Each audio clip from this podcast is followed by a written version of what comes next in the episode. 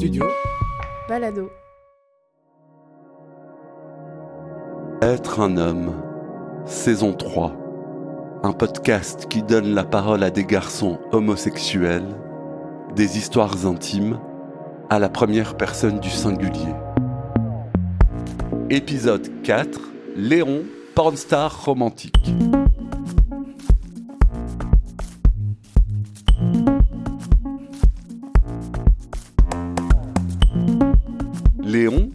Devenu une star du porno pour se reconnecter avec son corps et avec lui-même. 140 000 personnes le suivent sur les réseaux. Dans sa vie privée, il ne fait jamais de plan cul direct. Lors de ses rencontres, il a besoin d'être en confiance et de partager sur le plan humain. Alors, comment remettre de la tendresse dans ce monde d'applis et d'écrans?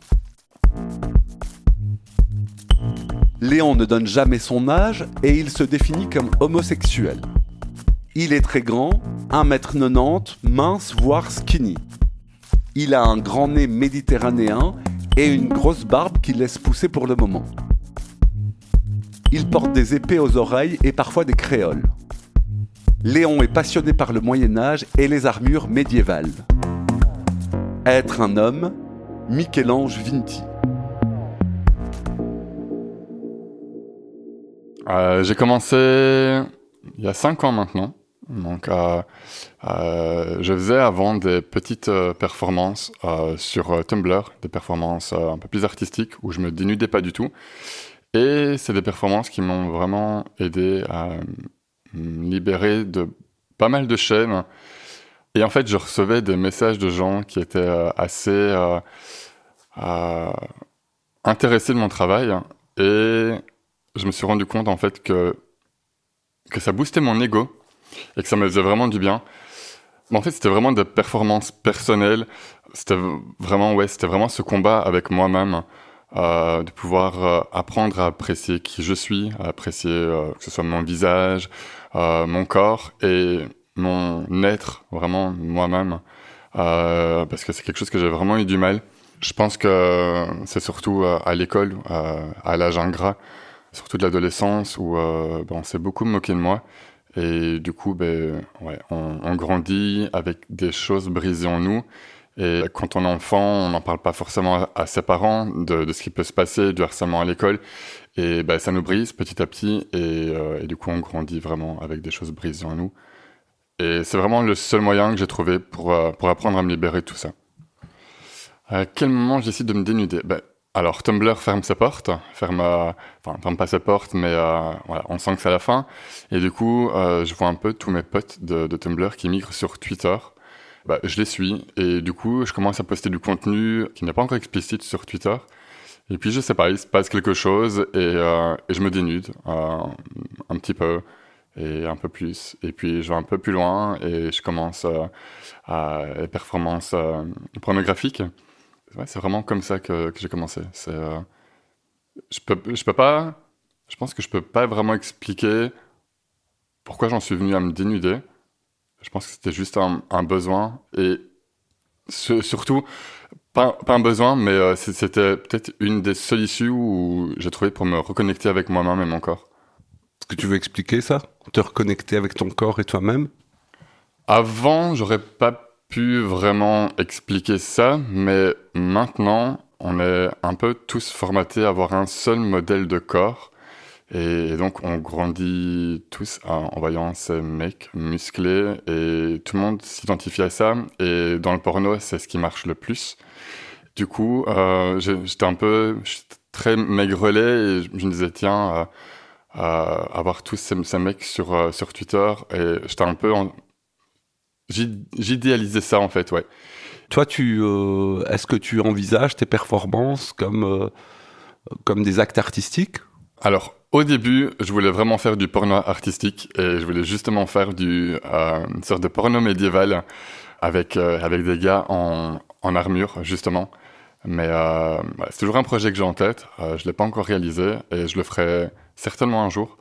Mais j'ai toujours cette vision du porno comme quelque chose d'artistique et pas forcément un acte euh, purement sexuel. Il y a, en fait, ce qui me plaît dans le porno, c'est euh, vraiment le, le visuel. C'est pas, pas forcément l'acte, c'est pas forcément ce qui se passe, c'est vraiment le L'image. l'image, l'image, ouais.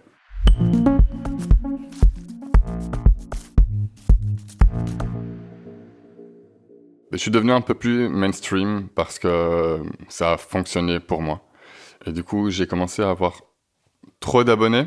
Donc ça m'a fait un peu peur. Alors le problème, c'est que les vidéos sont facilement volées et, euh, elles sont mises un peu partout sur n'importe quel site qu'on peut trouver sur, euh, sur Internet, des sites pornographiques. Et juste perdu le contrôle en fait euh, de mon image. Je pouvais pas faire de, marche arrière. Ah, C'était trop tard. Je me suis fait pas mal de potes dans, dans l'industrie qui m'ont dit mais écoute, il y a quelque chose, du coup il faut que tu monétises ça. Et c'était pas ce que je voulais faire au début parce que le porno c'était vraiment pour moi, euh, en fait c'est- thérapeutique et c'est thérapeutique encore maintenant. Euh, on en revient à, à ce qu'on parlait de, de me libérer de- des chaînes et c'est vraiment un moyen que j'ai trouvé pour me reconnecter avec moi-même. Et le fait de recevoir pas mal de messages qui boostent l'ego, ça peut paraître un peu superficiel, mais ça me fait extrêmement du bien. Et c'est le seul moyen que j'ai trouvé pour moi de, bah, de m'apprécier un peu plus euh, jour après jour. Et puis je rencontre des performeurs et puis je me rends compte que c'est des histoires, des histoires assez, assez similaires en fait. C'est des gens, euh, alors je, je fais pas une généralité, mais les gens avec qui j'ai pu bosser, c'est des gens qui ont, qui ont été un peu brisés et qui ont essayé le porno, qui se sont dit, bah tiens, en fait, euh, ça me fait vraiment du bien. Tu ne te définis pas comme acteur porno, mais comme performeur. Ouais, je me définis comme performeur. Parce que euh, je pense que j'ai un peu ce statut d'acteur porno, mais euh, c'est pas quelque chose que je veux, parce qu'il y a ce mot acteur dedans. Et euh, je fais du porno maintenant. En fait, je veux juste montrer de vraies choses. Quand je fais, du, porno, que, que je tourne une scène, ce sont des choses réelles, ça me fait vraiment du bien. Et il n'y a, a pas ce côté faux euh, qu'on peut voir dans certains films. Et du coup, c'est pour ça que je ne veux pas me considérer comme acteur porno. Parce que je ne suis, pas- je suis pas un acteur, je ne suis pas en train de, de, de jouer quelque chose. C'est vraiment moi et je prends vraiment plaisir. Et ouais. C'est une voie, une activité dans laquelle euh, tu, euh, tu penses ou tu souhaites continuer? Euh, je pense continuer cette activité parce que c'est vraiment quelque chose que j'aime bien. C'est, je m'épanouis en, en le faisant et je prends pas ça comme une charge de travail. Euh, je suis vraiment content de le faire. Je suis content d'éditer mes, mes propres vidéos et euh, voilà. Vous écoutez Être un homme, Studio Balado.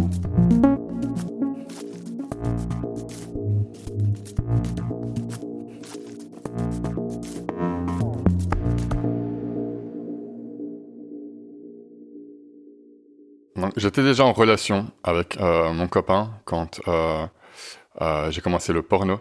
Donc c'est quelque chose qui est venu naturellement et c'est quelque chose avec laquelle j'ai eu une discussion avec lui et qui m'a poussé justement à le faire.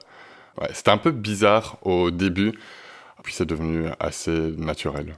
Comment tu, tu vis l'image que les garçons projettent sur toi ou de toi euh, ici à Bruxelles ou dans d'autres capitales européennes C'est une vraie question, mais c'est très compliqué. Ouais. Euh, parce que euh, j'ai cette notoriété et les gens me reconnaissent. Et c'est pas quelque chose que je voulais à la base parce que c'était vraiment un travail, comme je dis, personnel et thérapeutique. Et ben, ça s'est envolé. J'ai eu beaucoup de followers et maintenant les gens me reconnaissent. Donc sur les applications comme Grindr par exemple, ben, je pense qu'il y a une personne sur trois, une personne sur deux peut-être, qui, qui m'accostent maintenant parce qu'ils connaissent mon travail et qui brise un peu euh, ce mur en fait entre la personne que je suis et le performeur parce qu'ils pensent ils pensent me connaître et euh, ils me parlent d'une manière euh, qu'ils sont pas censés me parler parce qu'on se connaît pas du tout et c'est un peu c'est un peu déroutant. Mais je pense que le pire c'est quand je rencontre des gens que je, je suis en soirée et qui me reconnaissent me disent ah est-ce que t'es Lion Chevalier? Et je suis toujours int- intimidé par cette question parce que euh, c'est assez étrange d'être reconnu euh, par des gens, surtout pour ce, ce travail-là, parce que c'est des gens qui me voient dans mon intimité à la plus complète, et du coup, euh, ouais, je me sens vulnérable face à eux, Mais parce que tu es timide. parce que je suis extrêmement timide, hein, et ça, les gens ont du mal à le comprendre aussi. Quand ils me voient et qu'ils qu'ils m'accostent, ils disent ah tiens, euh, je t'imaginais pas comme ça, et je leur réponds mais tu m'imaginais comment? Parce qu'en en fait, tu me connais pas. Les gens sont très sympas. Je suis pas tombé sur, euh, sur des gens méchants pour le moment. J'espère que ça n'arrivera jamais. Mais ils sont, ils sont très curieux, hein. donc ils posent beaucoup de questions et c'est quelque chose que j'aime bien. Euh, avant, j'étais vraiment intimidé. Maintenant, euh, j'ai un peu cette facilité de pouvoir répondre aux questions qu'on me pose. Avant, j'étais, ouais, j'étais un peu, hmm, c'est un peu, c'est un peu bizarre ce que tu me demandes, mais ouais.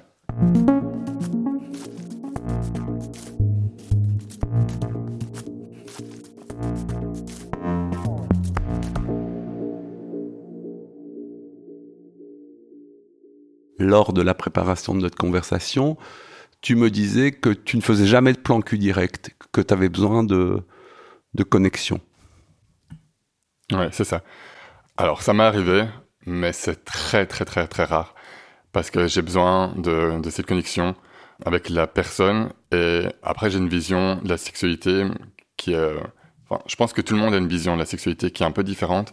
Et la mienne, j'ai vraiment besoin d'humaniser la, la sexualité, qui est quelque chose, qui est une connexion. Parce que je veux pas je travaille dans l'industrie, du coup, euh, ça m'arrive de, de tourner des scènes où je, baise et il se passe rien. Euh, quand je rencontre des gens, voilà, c'est vraiment cette partie, euh, cette partie humaine que je recherche et que je ne trouve jamais en, tournage. Ouais, c'est vraiment l'humanisation de la sexualité, d'avoir cette connexion avec la personne et qu'il se passe vraiment quelque chose en fait. J'ai vécu une très longue relation euh, avec mon copain qui a duré 11 ans et qui est en train de se finir maintenant. C'était une relation assez étrange parce qu'il n'y avait pas beaucoup de contact physique entre nous. Et maintenant, après 11 ans de relation, c'est vraiment ce que je recherche. C'est ce besoin de contact physique, ce besoin de connexion avec une personne, que ce soit une connexion euh, du corps, une connexion euh, sexuelle aussi. Et charnel Et charnelle, bien sûr, bien sûr. De tendresse De tendresse. Et juste en fait d'avoir un amour réciproque, de pouvoir aimer et de se sentir aimé aussi. Je pense que c'est assez difficile maintenant parce que avec tous les gens avec qui je communique, sont un peu euh, dans ce chaos de l'amour. c'est un peu compliqué. Euh, pas mal de relations sont basées avant tout sur la sexualité. Les gens se rencontrent pour du sexe et puis ils se disent ah ben tiens euh, ça colle bien et ils essayent de, de fonder euh, la base d'une relation sur la sexualité qui a commencé. Moi c'est pas du tout ce que je veux. C'est vraiment l'inverse, c'est de commencer une relation humaine et puis se découvrir sexuellement et c'est ce qui me convient là maintenant à l'heure actuelle. Peut-être pas quand euh, quand j'étais plus jeune, mais là maintenant c'est vraiment ce dont j'ai besoin. Est-ce que tu dirais que tu es romantique? Je suis devenu romantique maintenant. On, change, on grandit. Avant, j'étais pas du tout. Euh, J'en voyais pas la nécessité. Maintenant, je trouve que ces actes de tendresse, euh, ces actes de pouvoir montrer certaines choses, euh, je trouve ça vraiment mignon. On vit dans un monde euh, super violent, où on ne montre que de la violence tout le temps. Et, et ces petits instants euh, de, de romance, un peu euh, cette petite bulle qui nous dit Ah, mais en fait, il n'y a, pas- a pas que de la violence dehors, il y a, aussi des belles choses qui peuvent exister. Et euh, ouais, euh, je suis devenu euh, ce petit romantique.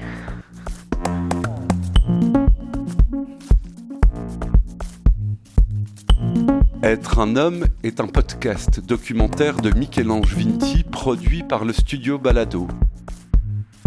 Tous les épisodes ont été enregistrés dans mon salon à Bruxelles durant l'automne 2023. Équipe de production David Federman, Clément Berman, Géraldine Jonkers, Julien Barbier, Jérôme Casanova et Adrien Nazelli. Être un homme est un podcast indépendant et gratuit. Pour le soutenir, vous pouvez vous abonner sur votre plateforme d'écoute préférée, laisser un commentaire ou des étoiles, le partager sur les réseaux sociaux ou faire un don, même minime, via le lien buymeacoffee.com slash être un homme en un mot. Être un homme, c'est aussi une communauté WhatsApp. Contactez-moi sur Instagram pour plus d'infos. Merci infiniment pour votre écoute. À bientôt.